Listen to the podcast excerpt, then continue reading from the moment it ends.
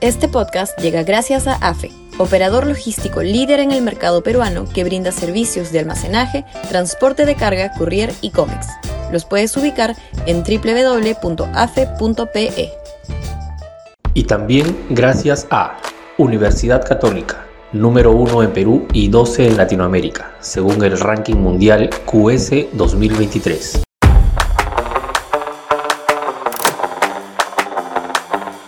Los niños en Salmuera. Sudaca, Perú. Buen periodismo. Hoy, temprano, se produjo el allanamiento de las oficinas congresales y viviendas en Lima y sus ciudades de origen de los seis congresistas de Acción Popular considerados los niños, brazo congresal corrompido por el gobierno central para asegurar sus votos en el legislativo a cambio de prebendas como participación en obras públicas del Ministerio de Transportes y de Vivienda.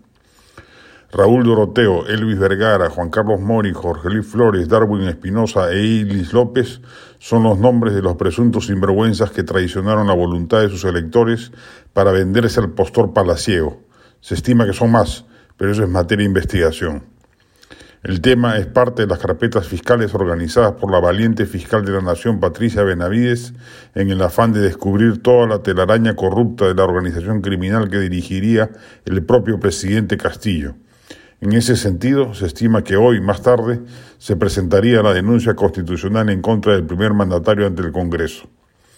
Una gran noticia para el país y la salud de la democracia sería que se corroborara que hubo corrupción detrás de los votos genuflexos de estos seis congresistas y otros más.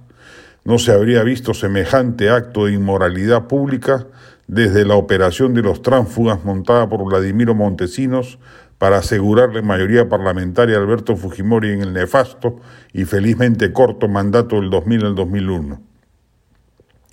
El Congreso haría bien en suspender en sus funciones a estos congresistas mientras dure la investigación, si acaso cabe hacer ello, para asegurar que la importante votación que se tendrá que desplegar a propósito de la acusación constitucional contra el presidente de la República no esté manchada de corrupción de antemano. Y ya se entiende la guerra política declarada por Palacio en contra de la fiscal de la Nación. Han presentado una denuncia penal en el afán de amedrentarla y refrenar lo que saben que se les viene, una fundada acusación con pruebas contundentes de que el propio presidente Castillo ha sido el operador y gestor de la organización criminal que actuó en diversos frentes.